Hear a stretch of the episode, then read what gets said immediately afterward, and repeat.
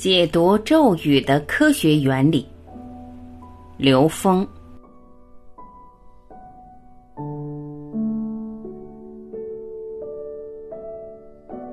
用科学的语言说，咒是能量波的频谱。我们知道，任何一个能量波有它的频谱，但频谱这个概念有它的局限性。西方人在科学描述的时候，往往特别注重于描述这个频率的概念，他忽视了最重要的是维度。频率是单位时间共振的次数了，单位时间这个振动次数，但这个时间成为变量的时候，这个次数也变成了变量。这种变量我们没有办法用一个标准的形式来衡量它、评价它。九四年前后，有一个美国的科学家，他讲到了一套用量子仪器测量人的这种频率，用测量频率的形式对人进行了一个不同等级、不同频率级别的一种评估。说从二十到一千，在不同层次上，人的频率代表了觉悟的境界。当时他讲到，他遇到的最高境界在现实中是那个马斯特瑞萨，是七百。他说：“一千，那就是所谓的开悟正觉的境界。但实际到了二十年以后，到了二零一四年的时候，他又有新的这种突破，就是二十年人类整个能量产生巨大的提升，出现了大量的这种高能量、高频能量的人，特别是到了二零一四年，居然出现了很多一千以上的。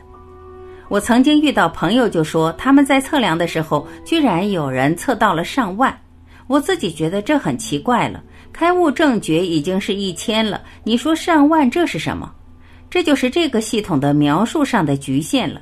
所以实际上我们在一起研究讲这个咒语的时候，它已经不是简简单单的这个频谱了。借用现代科学理论里面讲到了第十一维的时候，他讲到了弦理论，叫超弦理论。当这个概念呈现的时候，只要振动，它就有它的振动谱。它叫弦谱，比频谱就更科学了。我们又想，这个弦可以跟我们东方智慧说的那个弦又连上了，玄之又玄的玄，其实弦谱就更科学了。我们老祖宗讲的玄之又玄，指的是你的高维不断进入更高的维度啊，那就进入更高的弦谱空间。在一的法则里面讲的，我们现在人生活的第三密度，下一个境界是第四密度。其实这里面说的密度不是物质密度，是弦密度。第一弦密度就是一维，第二弦密度就是二维，第三弦密度就是三维。维度越多，它的弦密度越高。这个时候把弦说成弦就更牛了。这个弦就是指的维度，所以玄学是高维智慧的科学。玄之又玄，众妙之门，指的是我们的玄关。是指我们内在的这种至心一处的时候，我们就能连接高维。这里面这个咒实际上是玄的频谱，放到三维来理解就很容易理解它。比如这个乐谱、光谱啊，它是个能量的谱，咒就是按照这个谱、这个指令跟它产生共鸣的时候，你就跟着高维就关联了，所以叫念念指向 N 维。嘎得嘎得波罗嘎得波罗僧嘎得菩提萨婆诃。念念都指的宇宙终极目标，跟觉醒圆满、最高智慧去共振。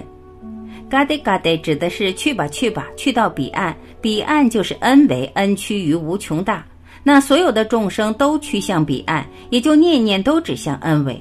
这就跟我们易经里面讲的那个乾卦里面群龙无首吉，龙就是正弦波，群龙无首。所有正弦波都指向恩维，你看不见头，这就是一个彻悟的卦，所以是大吉，跟这里面有高度的相应。